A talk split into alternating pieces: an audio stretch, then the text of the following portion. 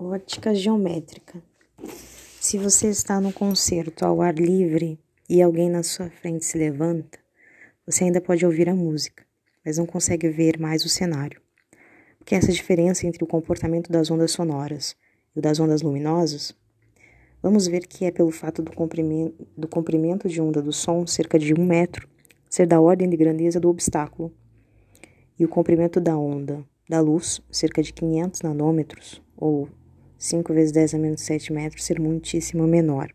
Essa experiência mostra que, em algumas circunstâncias, podemos considerar com boa aproximação que as ondas se propagam em linha reta, são bloqueadas por obstáculos e projetam sombras bem definidas.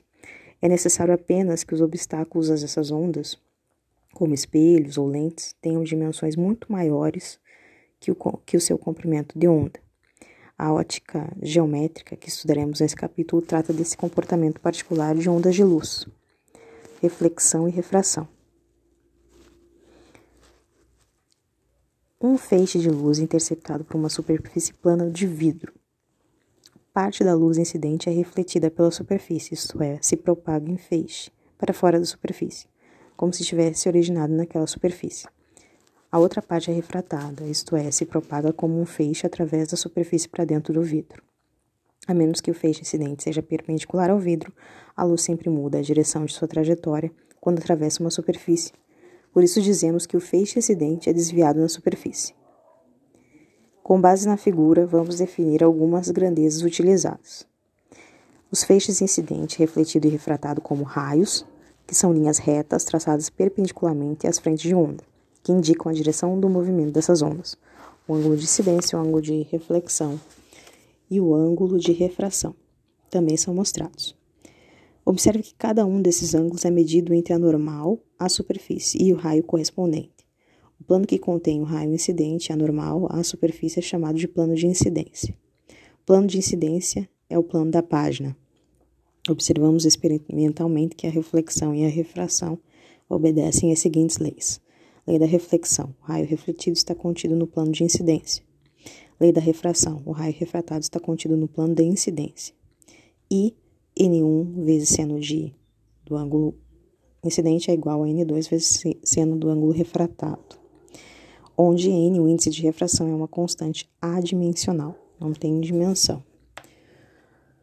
Essa lei é chamada de lei de Snell. O índice de refração de uma substância é igual a c vezes v, onde c é a velocidade da luz no espaço livre, vácuo, e v é a velocidade da substância considerada. O arco-íris é um exemplo mais simpático da dispersão.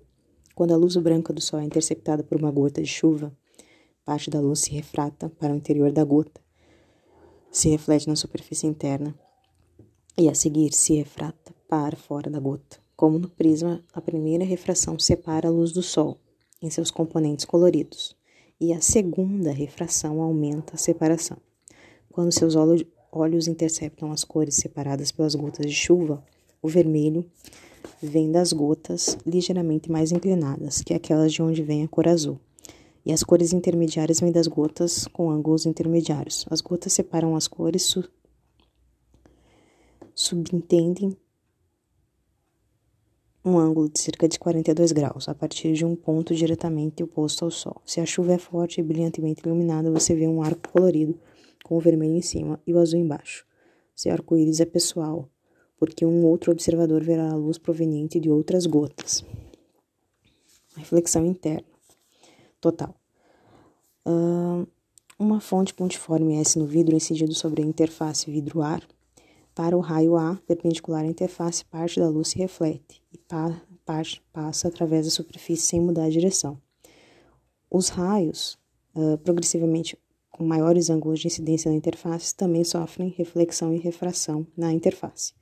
À medida que o ângulo de incidência aumenta, o ângulo de refração também aumenta, sendo de 90 graus para um raio E, o que significa que o raio refratado é tangente à interface. Nessa situação, o ângulo de incidência é chamado de ângulo crítico. Para ângulos de incidência maiores do que ângulo crítico, né, é, esses raios não serão refratados.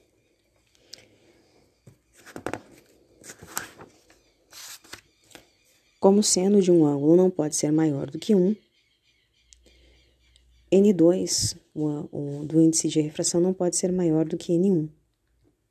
Isso nos diz, que, nos diz que a reflexão interna total não pode ocorrer quando a luz incidente está no meio, que tem o menor índice de refração.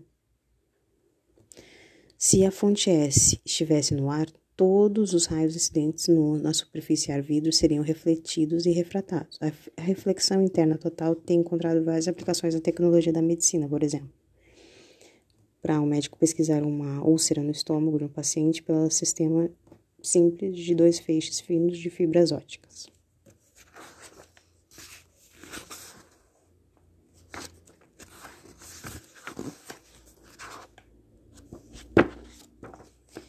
Interferência. A luz solar, como se pode ver no arco-íris, é composta por todas as cores do espectro visível. As cores se revelam no arco-íris porque raios de luz de diferentes comprimentos de onda sofrem diferentes desvios ao atravessarem as gotas da chuva responsáveis pelo fenômeno. Por outro lado, as cores vivas que vemos nas bolhas de sabão e nas manchas de óleo não são produzidas por refração, como as cores de arco-íris, mas por interferência construtiva e destrutiva da luz refletida.